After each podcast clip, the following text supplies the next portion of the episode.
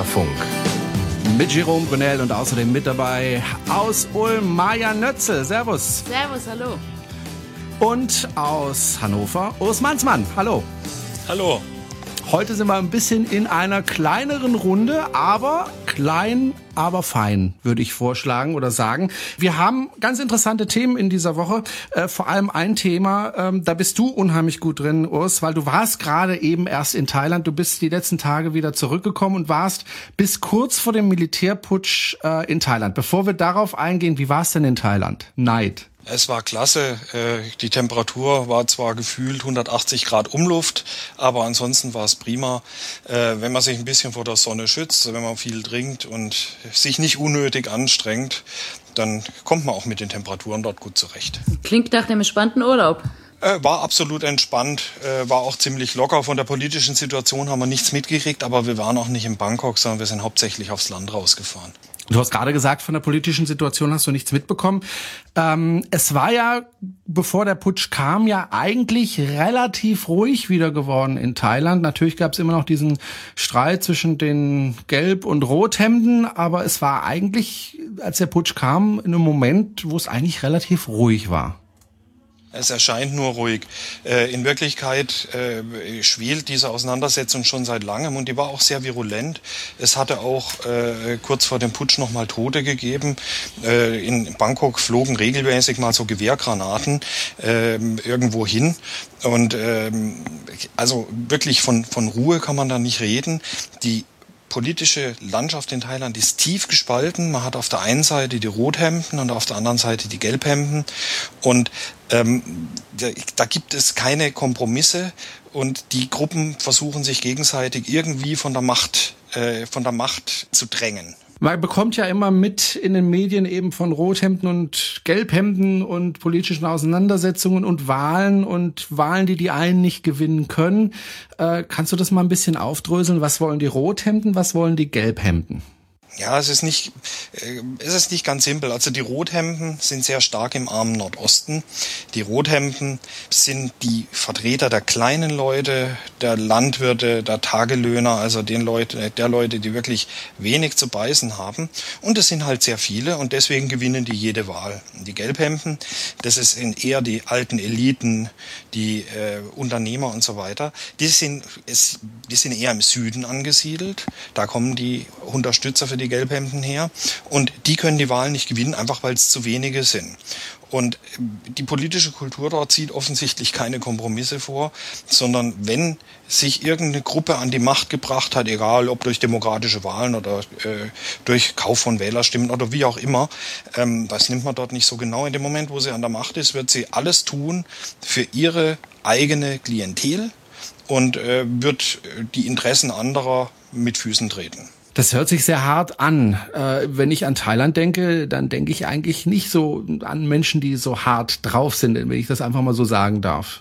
Ja, das ist, das ist ein Stück weit auch Fassade. Die Thais, die lächeln sehr nett, die sind freundlich, man wird kein böses Wort hören.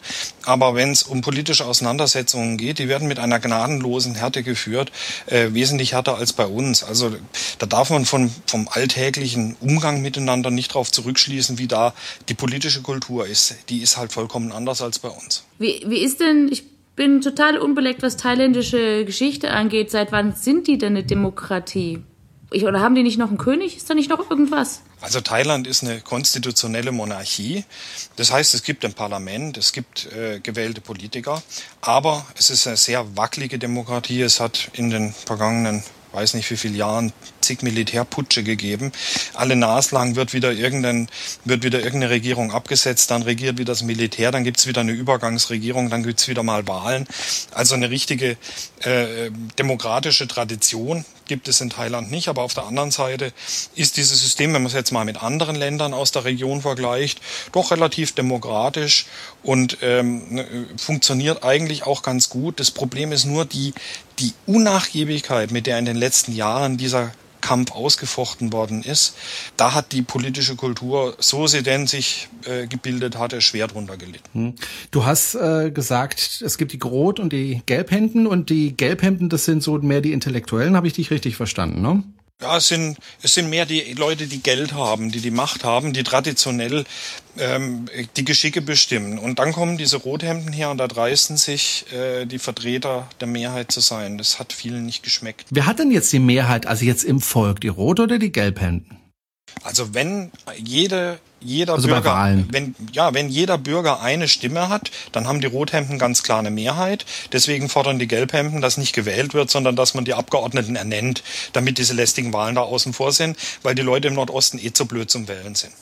Genau, das wollte ich nämlich fragen. Äh, die haben nämlich eben, was du gerade gesagt hast, gesagt, naja, wir können die Wahlen eh nicht gewinnen, was können wir machen? Also sagen wir einfach, wir machen keine Wahlen, sondern wir setzen einfach Leute, die wir benennen, dahin, die dann regieren. Äh, sehr demokratisch ist das ja nicht. Ja, und das ist genau die demokratische Partei, die das fordert. Ja, äh, wer das Wort Demokratie im Namen führt, ist nicht unbedingt ein guter Demokrat. Die verstehen dort unter Demokratie was anderes äh, äh, als wir offensichtlich. Also die einen, deswegen stellen sich die Rothemden auch hin mit großen Schildern, respect our vote. Wir wollen wählen, respektiert unsere Wahl. Und die Gelbhemden sagen, äh, das hier versinkt alles im Chaos, da muss man hart durchgreifen, da haben wir jetzt keinen Kopf für Demokratie, sondern das muss von oben entschieden werden, damit hier wieder Ruhe und Ordnung einkehrt. Das sind so ganz grob gesprochen die Argumente von beiden Seiten. Das ist eigentlich ziemlich traurig, weil eigentlich müssten ja beide repräsentiert werden und zwar gleichzeitig. Einerseits die, ich sage jetzt mal einfachen Arbeiter und auf der anderen Seite die Eliten und auch die Geldelite müssten ja eigentlich beide irgendwie repräsentiert werden. Gleichzeitig gibt es denn keine Partei in Thailand, die ja irgendwo dazwischen sein könnte? Nein, ich habe ich hab mich ja dort mal durch die Fernsehsender durchgezappt und ähm, äh, man sieht dann die Führer der Rothemden und der Gelbhemden, äh, hat man gesehen, inzwischen können sie ja nicht mehr, weil das Militär das alles unterdrückt. Ähm, die Rothemden, die Gelbhemden, die Führer, die stehen da und wettern mit quasi mit Schaum vor dem Mund. Ähm, ich verstehe nicht alles, was sie sagen, aber sie lassen kein gutes Haar am politischen Gegner, das ist klar. Und da ist jetzt das Militär dazwischen gegrätscht und jetzt herrscht erstmal Ruhe. Aber das ist auch damit wird nur das Symptom kuriert, aber nicht die Ursache. Das wird die Gräben in der thailändischen Gesellschaft noch vertiefen und das wird die Sache auf mittlere Frist noch schlimmer machen. Das ist auch keine Lösung, auch wenn jetzt viele jubeln und sagen, na endlich kommt das Militär, endlich herrscht da Ruhe. Das löst den Konflikt nicht, das vertagt ihn nur und die Spannung, die sich da aufbaut, die wird noch stärker.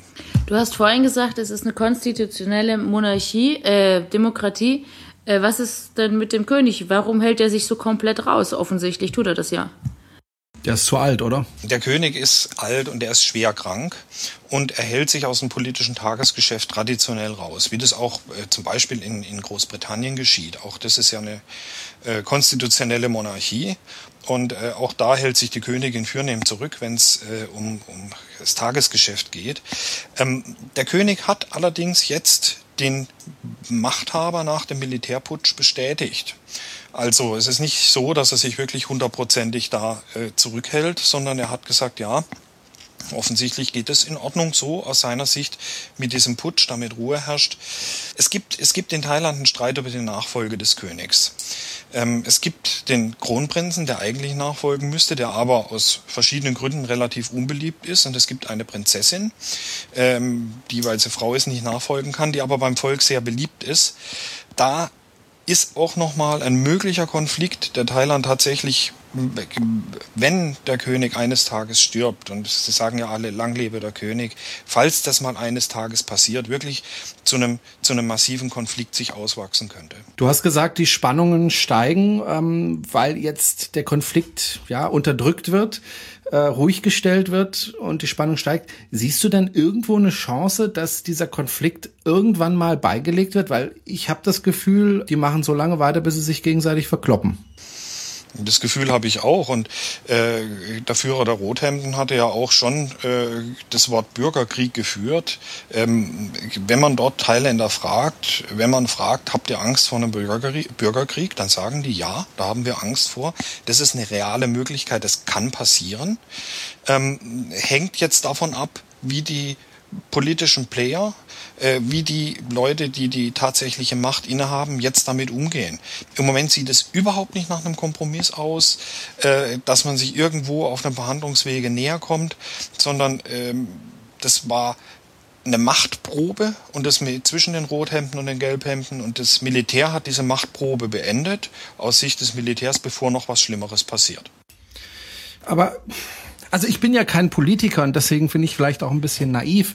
Aber wäre denn nicht eine Lösungsmöglichkeit, dass die äh, Rothänden sagen, okay, äh, wir gewinnen zwar die Wahlen, aber wir nehmen äh, in der Koalition auch Gelbhemden mit rein, die dann eben auch in bestimmten Bereichen mit uns regieren. Wäre das nicht eine Lösungsmöglichkeit oder sind die so dermaßen verstritten, dass sie zu doof sind, um zusammenzuarbeiten? Ja, das ist, ähm, das ist unsere Denke. Man äh, versucht dann halt einen Ausgleich zu finden und äh, ein, ein ein, ein, Kompromiss zu finden. Das wäre eigentlich auch die dortige Kultur, nämlich eine Lösung zu finden, bei der niemand das Gesicht verliert.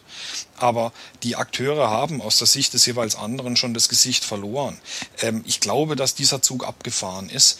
Man kann nur hoffen, dass sich die Lage jetzt entspannt, dass die, äh, dass diese Verbissenheit, mit der dieser Kampf geführt wird, mal ein bisschen nachlässt und dass die Leute vielleicht zur Besinnung kommen und dann doch sich auf, in irgendeiner Form auf eine Kompromisslösung einigen, auf einen Kompromisskandidaten, auf irgendeine Form der gemeinsamen Beteiligung, äh, so dass sich nicht der eine als der totale Verlierer und der andere als der totale Sieger fühlen kann. Ich habe erst heute einen Beitrag über Thailand gehört, da ging es eben drum, jetzt haben äh, die äh, Militärs die Macht übernommen und äh, das machen sie ziemlich rigoros. Das heißt, äh, mit Pressefreiheit ist in Thailand nicht mehr allzu viel.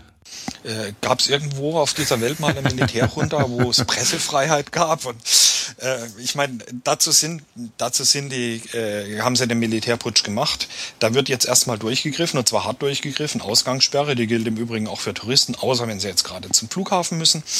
Ähm, äh, zuerst zwischen 22 und 5 Uhr, jetzt gilt sie noch zwischen 0 und 4 Uhr.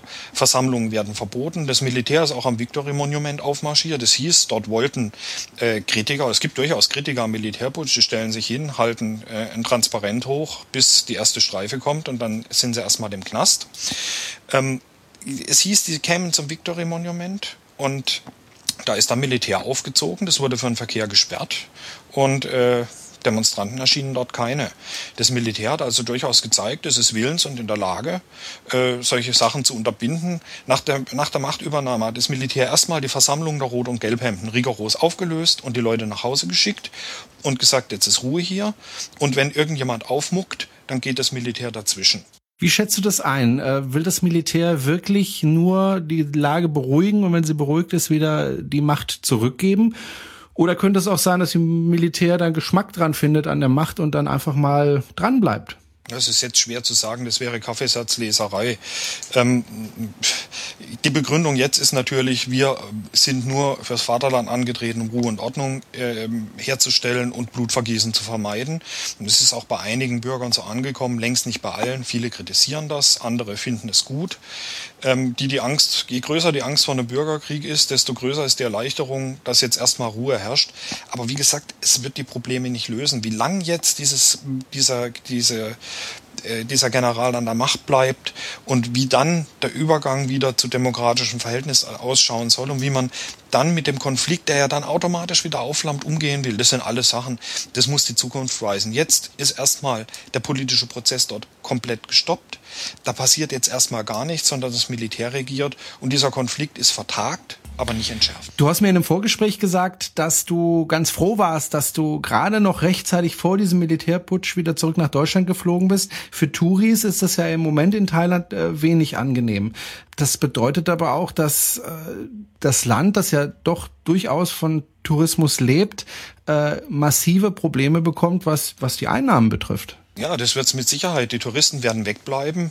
Äh, die Botschaften warnen vor Reisen nach Thailand. Also es ist jetzt keine echte Reisewarnung. Die sagen, halten Sie die Augen offen, passen Sie gut auf, machen Sie das, was man Ihnen sagt von offizieller Seite. Ähm, aber viele werden jetzt natürlich sich überlegen, will ich wirklich in den Land fliegen, wo eine Ausgangssperre herrscht, wo Militär auf den Straßen patrouilliert?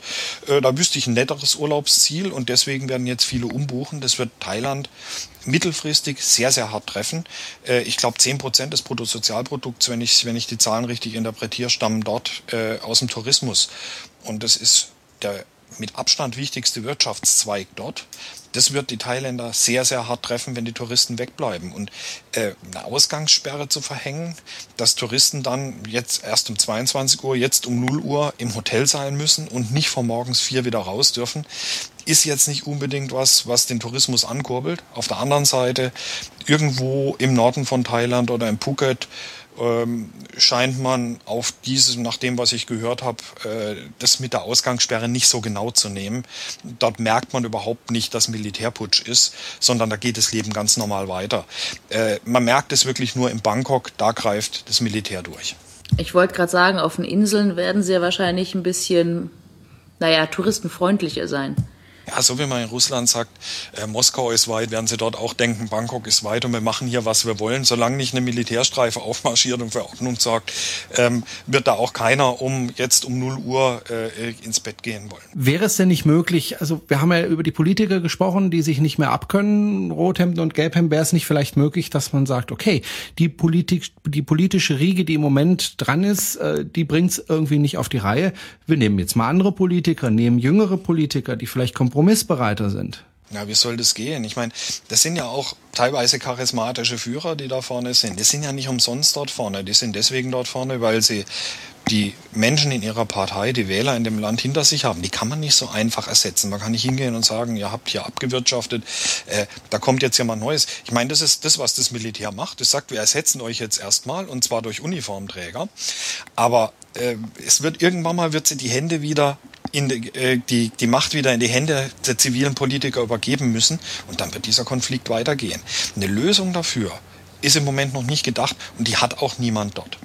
Darf ich noch kurz fragen, warum du dich eigentlich so gut auskennst? Und du hast vorhin gemeint, du sprichst auch Thailändisch ein bisschen, oder? Ja, ich bereise dieses Land seit über zehn Jahren sehr häufig und ähm, ich habe die Sprache gelernt, weil es mich einfach interessiert. Und wenn man die Sprache lernt, dann kommt man natürlich auch automatisch ein bisschen weiter rein. Ich verfolge dortige Medien von hier aus und schaue, was die schreiben und äh, verfolge die Berichterstattung, die aktuellen Berichte und versuche mir da ein möglichst neutrales Bild zu machen, was nicht ganz einfach ist, weil natürlich auch die Presse dort äh, immer gewisse Interessen vertritt. Und jetzt ist es ja so, ich habe gehört, also äh, was die Medien betrifft, äh, greifen die Militärs ja auch sehr stark ein. Ich habe gehört, Radio wird da sehr stark zensiert zensiert, die Printmedien ein bisschen weniger.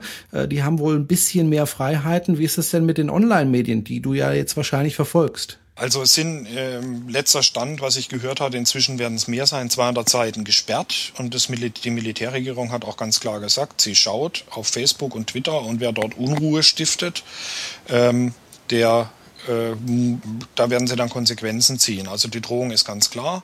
Wer sich politisch betätigt und Unruhe stiftet, und das haben äh, Unruhe stiften heißt äh, die bisherige Politik äh, der verschiedenfarbigen Hemden weiterführen, ähm, der muss mit den Konsequenzen leben. Ich gehe davon aus, du kennst Menschen in Thailand, hast vielleicht auch Kontakt mit denen. Was sagen die denn zu dir?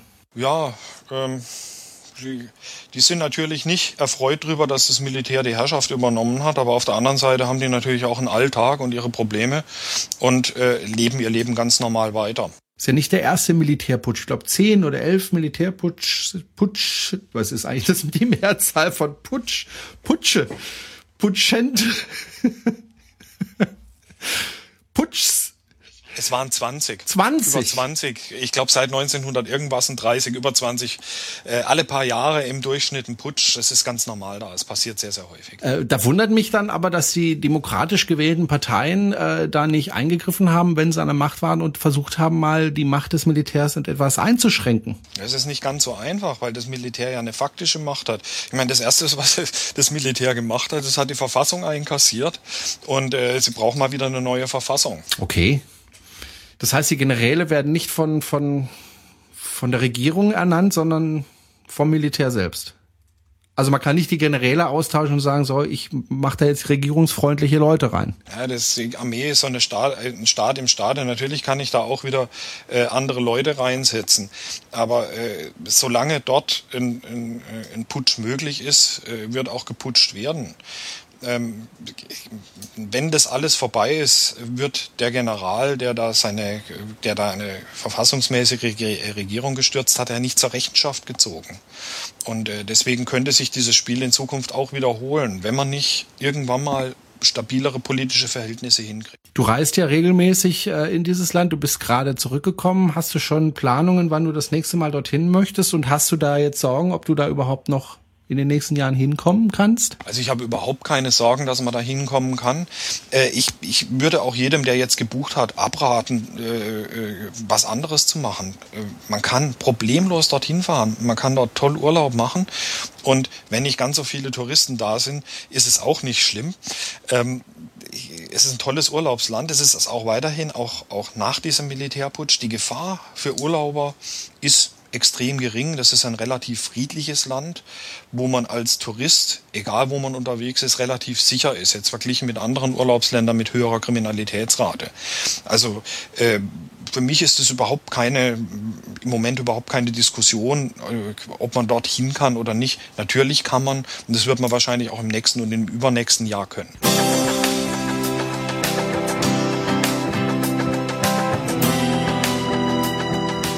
Hören Querfunk. Zweites Thema bei Querfunk heute ist äh, die Europawahl, der vor ein paar Tagen zu Ende gegangen ist und äh, die mir doch recht übel aufgestoßen ist. Wie geht es euch dabei? Was ist dir daran übel aufgestoßen, Jerome? Naja, in Frankreich 25 Prozent für den Front National. Das fand ich also schon ziemlich übel. Okay, das Ergebnis ist der übel aufgestoßen, ja. nicht die Wahlen. Deswegen ja. hat es mich gewundert. Ja, ja, nee. ja, aber man darf, muss, du musst immer, was mich immer so stört mit dieser Diskussion um den Front National, man stellt in Deutschland den Front National immer gleich mit der NDP, N, wie heißen die, NDP? NPD. NDP gleich. Mhm. NPD. Ich habe äh, Stilldemenz. Aber so weit rechts sind sie halt nicht. Und man tut das immer in die deutschen Kategorien pressen, aber ich, ich kenne mich nicht aus in Frankreich. Ich weiß nur, dass man die deutschen Kategorien nicht auf Frankreich anwenden sollte. Die sind bestimmt nicht harmlos, aber sie sind auch nicht so schlimm, wie man es gerne glauben möchte. Und genau da möchte ich dir widersprechen. Also ich kenne den Front National ja schon relativ lange, ähm, noch unter der Führung von dem Vater von Marine Le Pen. Und damals war der Front National, da hast du recht, radikaler. Ausländerfeindlich ist klar. Äh, alles, was du willst. Äh, und Marine Le Pen hat, war so intelligent, äh, sich selbst zu sagen, ich werde da mal ein bisschen Kreide fressen. Äh, ich behaupte aber mal, die sind kein Deut besser geworden, sondern sie halten sich jetzt, was Worte betrifft, erstmal zurück. Und zwar so lange, bis sie Macht haben und dann schlagen sie zu. Jede Ideologie, die Menschen als erstklassig und zweitklassig einstuft. Und genau das machen Nationalisten und genau das macht auch der Front National, ist verheerend und absolut schädlich. Das ist etwas, was wir niemals tolerieren dürfen, dass Menschen aussortiert werden nach Guten und Schlechten. Das ist klar. Also deswegen sagte ich ja, ich habe nicht so viel Ahnung, aber was ich so, was mir erzählt wurde, dachte ich, sei so. Das Problem ist, dass auf dieser Ungleichwertigkeitsideologie sehr schnell Gewalt aufbaut, weil Leute, die Gewalt ausüben, das wiederum als Entschuldigung, als ähm, Rechtfertigung dafür nehmen, wenn es dann gegen Migranten geht, gegen Menschen mit anderer Hautfarbe. Und genau deswegen möchte ich diese feinen Unterschiede zwischen unserer äh, äh NPD und dem Front National nicht machen. In dem Moment, wo eine Partei offen rassistisch ist, und wenn eine Partei sagt, äh, äh Deutsche zuerst oder Franzosen zuerst, das spielt ja keine Rolle, ähm, dann ist es ein Riesenproblem für die Gesellschaft. Keine freiheitliche, keine liberale, keine demokratische Gesellschaft kann sich ein, kann sich sowas wirklich leisten. In dem Moment, wo solche Leute, wo, wo solche Ideologie mehrheitsfähig wird, endet es, und das haben wir ja schon mehrfach in der Geschichte erlebt, in der kleineren oder größeren Katastrophe. Ihr habt kürzlich in Facebook einen Kommentar abgegeben zu dem Thema, und zwar ging es darum, also 25 Prozent in Frankreich, und da hieß es uiuiui, und äh, ich habe dann geschrieben, naja, man muss vielleicht auch erstmal gucken, warum haben denn 25 Prozent äh, den Front National ähm, gewählt? Sind wirklich 25 Prozent der Franzosen Rassisten? Sind 25 Prozent der Menschen in Frankreich der Meinung, dass es zu viele Ausländer gibt? Es ist ganz bestimmt ein großer Anteil in Frankreich. Ob er bei 25 Prozent liegt, weiß ich nicht, da, da ich ja nicht in Frankreich lebe und dann doch äh, da zu wenig weiß. Aber wenn man sich die politische Landschaft in Frankreich anguckt, dann fällt einem auf, dass es dort ein äh, Präsidenten gibt, der äußerst schwach ist, äh, dem ich persönlich für einen ziemlichen Idioten halte und das habe ich schon bevor er gewählt wurde ähm, gesagt. Das heißt, ähm, der ist extrem unbeliebt in, in Frankreich, das heißt nicht wählbar für die Franzosen. Dann haben wir äh, die Konservativen, die jetzt im Moment mit äh, einer Finanzaffäre kämpfen, also wo es um Korruption geht, die also im Moment auch nicht wirklich wählbar sind. So, und dann überlegen sich die Franzosen, okay, die Linken kann ich nicht wählen, die Rechten kann ich nicht wählen, was bleibt denn da noch übrig? Und dann kommt der Front National und sagt, naja, wir tun für euch Franzosen was Gutes. Äh, das kommt natürlich gut an bei einer hohen Arbeitslosigkeit, äh, die in Frankreich herrscht. Ähm, das kommt natürlich sehr, sehr gut an kennen wir ja aus Deutschland und so erkläre ich mir die 25 Prozent äh, für die Rechtsradikalen und das sind Rechtsradikale, die wie gesagt nur ein bisschen Kreide gefressen haben, aber nur so lange, bis sie an der Macht sind. Wollen wir hoffen, dass sie nicht an die Macht kommen. Was mich so irritiert und auch nervt, ist jetzt dieses Geschachere um den Posten. Von wegen, uns wurde erzählt, ja, wir haben jetzt zwei Spitzenkandidaten und einer von den beiden wird's. Und im Endeffekt heißt es, Edgy Badge, wir machen es doch unter uns aus. Vielleicht tun wir eure Wahl da mit einbeziehen. Ich meine, dann brauchen Sie sich nicht wundern, wenn überall die Wahlbeteiligung runtergeht, finde ich. Also ich fühle mich schon gerade so ein bisschen verarscht. Ja, die Merkel ist aber auch dafür ganz massiv kritisiert worden und ist jetzt auch äh, wieder zurückgerudert, weil sie gemerkt hat, in was für eine Wespennest sie da reingestochen hat. Wenn der Wahlbürger gefragt wird, dann nachher zu sagen, ja, wir haben jetzt den Wahlbürger gefragt, aber wir machen doch, was wir wollen, ist vielleicht nicht ganz die richtige Art, damit umzugehen. Es ist auch äh, so, dass man hier äh, das Europäische Parlament und alles, was in Europa äh, passiert, so gern so ähm, abtut, so als zweitklassig. Da schicken wir die Leute hin äh, als, als äh, Abklingbecken, als politisches. Da kommen Leute hin, die hier kein politisches Fortune bewiesen haben, statt dass wir die Besten hinschicken. Ähm, äh, Gerichte sagt, ja, so wichtig sind die Europawahlen jetzt auch nicht, dass wir da eine 5%-Hürde bräuchten, dass das Parlament arbeitsfähig bleibt. Das sind alles so Dinge. Ähm, da wird Europa meiner Ansicht nach unter Wert gehandelt. Das ist ein ganz, ganz wichtiges Zukunftsprojekt. Und äh, es ist für alle Beteiligten von immenser Wichtigkeit, dass dieses europäische Projekt nicht scheitert, sondern dass es vorangetrieben wird, dass wir es verbessern, wo es Mängel aufweist. Und da fehlen mir im Moment so ein bisschen die Visionen von den Politikern dazu. Also ich habe in dem gleichen Post auch geschrieben, den ich da in Facebook gesetzt habe, dass, dass ich mich im Moment sehr, sehr ärger über die politische Kaste, nenne ich es mal so. Und zwar ganz unabhängig davon, ob das jetzt die Grünen sind, äh, die Gelben sind, die Roten sind, die Schwarzen sind. Ich vermisse bei den Politikern ganz, ganz massiv erstens mal politische Vision, dass also einer mal sich hinstellt und sagt, ich habe eine Vision und die sieht folgendermaßen aus, das möchte ich erreichen. Äh, und ich erlebe sehr oft, dass, dass die Politiker ihr Fähnchen in den Wind stellen. Das sieht man beim Horst Seehofer zum Beispiel ganz, ganz deutlich, der innerhalb von Stunden seine Meinung um 180 Grad wenden kann. Äh, das sind Dinge, die wir als Wahlvolk so beobachten und wo ich mich persönlich also wirklich fürchterlich aufrege über diese politische Kaste, die wir in Deutschland und wahrscheinlich überall in Europa haben, dass man also nimmt, auch die SPD zum Beispiel jetzt in der Regierung ist, ja, dieser Waffendeal mit Saudi-Arabien. Äh, als sie in der Opposition waren, oh, bloß keine Waffen nach Saudi-Arabien, kaum sind sie in der Regierung, hast doch kein Problem. Äh, da verdienen wir Geld, das sind Arbeitsplätze. Ja, also wo wirklich jeden Tag fast die Meinung geändert wird, genauso mit der Autobahnmaut. Ja, Merkel sagt Nö, also Autobahnmaut mit mir nicht. Äh, und jetzt, wann kommt sie? 2015, 2016 kommt die Vignette. Äh, auch da hat man uns angelogen. Und das, dieses immer wieder vorkommende Anlügen, dieses immer wieder in Fähnchen in den Wind stellen, ich glaube, das ist das, was massiv im Moment unserer Demokratie schadet. Also einerseits diese fehlenden politischen Visionen und andererseits dieses ähm, vorsichtige Hin- und Herlavieren und Taktieren, jeden Tag eine andere Meinung haben und was interessiert mich die Meinung von gestern. Und das ist das, was im Moment, glaube ich, das größte Problem in Deutschland, aber auch das größte Problem in Europa ist. Hinzu kommt natürlich, dass zum Beispiel ein Politiker, der Spanier ist, ja, den deutschen Medien eher kein Interview gibt, weil er sich sagt, naja, da erreiche ich ja meine Wähler nicht. Die sitzen ja in Spanien und nicht in Deutschland. Ja, auch das ist, finde ich, ein Problem.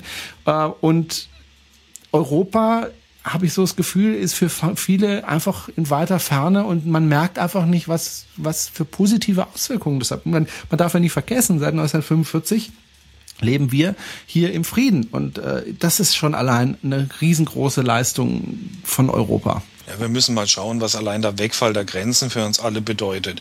Wir können europaweit verreisen, einkaufen, umziehen, arbeiten, ohne dass es äh, einen endlosen Papierkram mit sich bringt. Ähm, alleine diese Reisefreiheit ist schon viel wert. Ähm, und es gibt ja auch viele Verbraucherschutzrichtlinien, die in Brüssel beschl beschlossen werden. Beispielsweise die Roaming-Kostenrichtlinie. Ja, wenn die EU nicht wäre, würden uns die Mobilfunker weiterhin gnadenlos abkassieren, sobald wir über eine äh, Grenze innerhalb der EU fahren. Ähm, da sind die dann auch dazwischen gegrätscht und haben gesagt, so geht es nicht. Und so wird aus Europa Stück für Stück, kleines Stückchen für kleines Stückchen gemeinsamer Staat gebaut. Aber was halt fehlt, ist im Moment geht's nicht weiter, es stockt. Wir müssten den, eigentlich den Integrationsprozess weiter voranbringen. Wir müssten diese Extrawürste für einzelne Mitgliedstaaten zurückfahren. Wir müssten schauen, dass wir mit einer gemeinsamen Stimme sprechen nach draußen. Wir haben Supermächte auf der Welt, die Chinesen, die Russen, die Amerikaner und Europa kann sich da nicht leisten, in diesem Konzert mit vielen Stimmen zu sprechen. Aber das ist etwas, was im Moment äh, so überhaupt nicht rüberkommt. Ich, wir erinnern uns noch an Kohl. Ich, man kann über den Mann denken, was man will, aber wenigstens eins war er. Er war ein überzeugter Europäer und er hat die Einigung, die europäische Einigung vorangebracht. Er hat den Euro gedacht und, und äh, umgesetzt. Und äh, eigentlich hat jeder große Kanzler ähm, in Deutschland die Europäische Union ein Stück vorangebracht. Außer der jetzigen Kanzlerin. Das fehlt. Sie ist keine Europäerin. Sie ist von diesem Projekt nicht überzeugt, sondern sie spielt nur mit weil Europa eben da ist, weil es das gibt und weil man da nicht so ohne weiteres, das kann man jetzt nicht mehr ignorieren. Aber sie setzt keine Impulse. Und dass Deutschland als wichtigstes Land, als größtes Land in der Europäischen Union ähm, keine Impulse setzt, ist verheerend. So kommt man nie weiter. Aber ich denke, nicht nur in Europa haben wir ein Problem, dass wir nicht weiterkommen. Ich denke auch, äh, demokratisch in unserem Land kommen wir irgendwie nicht weiter. Ich habe kürzlich mit meiner Frau darüber gesprochen, die ist Chinesin, die kennt Demokratie nicht so wirklich. Also sie kennt es natürlich, aber sie hat es nie erlebt und darf im Übrigen hier auch nicht wählen, obwohl sie brav Steuern bezahlt und diesen Staat mitfinanziert. Äh, aber es ist nochmal ein anderes Thema. Aber wenn du mal guckst, wenn du etwas erreichen willst in diesem Land, in Deutschland, als Mensch, du möchtest irgendwas erreichen. Also ich zum Beispiel als Jugendlicher dachte mir damals, ich finde erstens mal das Projekt Europa klasse, da würde ich gerne was tun. Und ich finde das Projekt Solarenergie klasse. Ja, und dann bin ich damals äh, in eine Partei eingetreten und dachte so, und jetzt legst du los. Und dann habe ich eben gemerkt, äh, innerhalb dieser Partei, naja, da geht's eigentlich nur darum, äh, ja, wer kriegt welches Pöstchen und äh, wer muss Plakate kleben und äh, es ging irgendwie für mich zumindest nicht um politische Inhalte. Mich haben Pöstchen und sowas nicht interessiert. Das ging mir völlig am Popo vorbei, sondern ich wollte ganz naiv wie ich war einfach politische Dinge erreichen, für, für politische Dinge werben war nicht möglich in diesem System. Und äh, ist egal, in welcher Partei du bist, glaube ich, das ist überall so, da sind die Pfründe verteilt und wenn du dann da neu dazukommst, dann musst du dir erstmal irgendwas erkämpfen, bevor du überhaupt mal dran denken kannst, politisch irgendwas zu erreichen. Und das finde ich bedenklich. Weil es ja auch nicht die Möglichkeit gibt, so wie in der Schweiz, äh, über bestimmte Projekte abzustimmen. Also da möchte ich dir widersprechen. Wenn mir irgend, irgendein Thema besonders am Herzen liegt, dann kann ich durchaus mit dem Fachpolitiker, der für dieses Thema in der jeweiligen Partei oder in der Regierung zuständig ist, auch Kontakt aufnehmen und kann mit dem kommunizieren. Klar, je höher das ist, wenn das der Minister ist, der Bundesminister, der, was weiß ich, für Energie zuständig ist, werde ich da kein Gehör finden. Aber wenn ich auf äh, Landesebene an die Fachpolitiker dran gehe, möglicherweise auch im Bundestag, kann, sind die durchaus nicht so weit abgehoben, dass ich da nicht äh, dass ich da nichts erreichen kann. Allerdings äh, werden diese Diskussionen ja auch auf politischer Ebene geführt. Und es ist nicht ganz einfach für ein neues Thema eine Mehrheit zu generieren. Also wenn ich, wenn ich beispielsweise sehe, wenn äh, so Themen wie Sicherheit im Internet, technische Themen irgendwo diskutiert werden, äh, da wissen viele Leute nicht genau technisch Bescheid, haben aber sehr wohl eine Meinung zum Thema und da wird es dann schon sehr schwierig. Ich finde es nach wie vor schwierig für den einzelnen Menschen in Deutschland politisch irgendwas zu erreichen, wenn er nicht über Parteien geht. Und ich möchte nicht über Parteien gehen, sondern ich möchte direkt was politisch erreichen. Das funktioniert nicht. Du kannst ja zum Beispiel auch nicht. Der ist schon klar, der ist schon klar, dass wir insgesamt 80 Millionen Menschen Natürlich. sind. Ich meine, wenn jeder hingeht und politisch was erreichen will, äh, dann kriegen wir ein organisatorisches Problem, Jerome. Und äh, deswegen findet man sich ja in Parteien zusammen, wo die Leute ähnliche äh, Vorstellungen von Politik haben, um dort bestimmte Ziele durchzusetzen. Und selbst wenn ich in der recht. richtigen Partei drin bin, ist es immer noch schwierig, wenn ich irgendwelche neuen Wege denke, eine Mehrheit dafür zu kriegen, dass andere sagen, jawohl, das kann ich nachvollziehen, wir müssen das in Zukunft anders machen. Du hast völlig recht. Aber jetzt nimm mal folgenden Fall an. Du möchtest gerne äh, politisch was erreichen und sagst dir, ich möchte gerne in den Deutschen Bundestag. Ja, äh, das ist ja legitim. Du kannst ja als Kandidat kandidieren. Du musst bestimmte äh, Voraussetzungen erfüllen. Du brauchst so und so viele Unterschriften und dann darfst du kandidieren und dann darfst du Plakate kleben und so weiter. Das hat bisher noch nicht ein einziger geschafft ohne die Parteien. Nicht einer ist bisher, soweit ich weiß, in den Bundestag gekommen als Unabhängiger, also als Nicht-Parteimitglied einer Partei. ist- Und das finde ich ich, ich traurig. möchte fast wetten, dass Ströbele. es, äh, ich möchte fast wetten, Christian Ströbele hat's geschafft. ja, aber als Der ist doch grün. Nee, der ist ähm, Partei, also er hat als Parteiloser kandidiert. Also der ist ähm, der Wahl, es gab einen grünen Gegenkandidaten in seinem Wahlkreis. Na gut, aber der ist trotzdem bei den Grünen. Ja, aber er ist nicht der offizielle grüne Abgeordnete. Doch, doch, mit Sicherheit. Ähm, aber äh, ich, ich muss einfach nur eine Mehrheit der Wähler finden. Ähm, und zwar beim, äh, wenn es über die Erststimme geht, und das wäre das, äh, der Weg für den Einzelkandidaten, muss ich nur von allen Kandidaten die meisten Stimmen kriegen. Ich brauche noch nicht mal äh, 50 Prozent äh, für Sitz und Stimme, sondern ich muss nur von allen Kandidaten die meisten Stimmen kriegen. Äh, dass das nicht möglich ist, liegt jetzt nicht, ist jetzt nicht wirklich ein, ein, ein entscheidender Nachteil unseres politischen Systems, wenn die Wähler sich halt anders entscheiden. So funktioniert Demokratie. Na gut, aber du hast ohne Partei einfach keine Chance. Punkt. Egal, was du willst, ob das gut ist oder schlecht ist, du hast ohne Partei einfach keine Chance. Das heißt, bevor du überhaupt in den Bundestag kannst, musst du erstmal über die Partei gehen. Und das halte ich für bedenklich, weil ich äh, dann wieder Verpflichtungen habe gegenüber der Partei, weil äh, dann mein Abstimmungsverhalten im Bundestag muss ich dann wieder nach meiner Partei richten. Und genau das will ich eben nicht. Und äh, das halte ich für problematisch, in der Tat für unsere Demokratie. Ich hätte gerne mehr Kandidaten, die parteilos sind, die einfach nach ihrem Gewissen und ihren Meinungen entscheiden, die ich frei wählen kann und dass es einfach nicht möglich ist. Ist nicht möglich, als freier Kandidat in den Bundestag gewählt zu werden, ohne Partei. Und das halte ich für schwierig. Aber wir kommen ein bisschen vom Thema ab, glaube ich. Ich glaube auch, dass wir vom Thema abkommen, aber das liegt einfach daran, dass der Wähler äh, halt den Parteien seine Stimme gibt, weil er da weiß, wofür sie stehen. Beim einzelnen Kandidaten wird es immer ein bisschen schwierig werden. Auf europäischer Ebene hat man das ja noch stärker, weil er da für äh, die viel mehr Wähler als jetzt bei einer äh, beispielsweise Bundestagswahl weniger Sitze zur Verfügung stehen. Aber selbst da schafft es ein äh, Vertreter zum Beispiel der Partei Sonneborn, einen Sitz zu ergattern. Weil jetzt halt diese 5%-Hürde weggefallen ist. Ja, das ist aber, äh, man sollte durchaus drüber nachdenken, ob diese 5%-Hürde nicht die Ergebnisse verzerrt. Man sieht ja an den Ergebnissen, die die FDP jetzt einfährt, was hätten die wohl früher für Ergebnisse eingefahren, wenn es keine 5%-Hürde gegeben hätte und wenn nicht viele Wähler taktisch gewählt hätten und gesagt hätten, ich wähle die FDP, damit sie über die 5% kommt, damit deren Stimmen nicht verloren sind und damit es nachher für die Koalition mit denen reicht. Ähm, ich bin der Meinung, man sollte wirklich die, die 5%-Hürde allgemein nochmal auf den Prüfstand stellen. Also bist du für oder gegen die 5%-Hürde? Ich halte es hier für sehr hoch, weil äh, 5%, das ist jeder 20. Das ist schon ein erkläglicher Anteil, den ich brauche, bevor ich im Bundestag vertreten bin. Weil grundsätzlich bin ich schon dafür, dass es eine Hürde gibt. Also die äh, nicht vorhandene Hürde bei der Europawahl halte ich für etwas bedenklich. Ähm, beim Bundestag, ja, 5% ist ein bisschen hoch, da hast du recht. Könnte man sich ja vielleicht auf 3 oder 2% einigen, ne?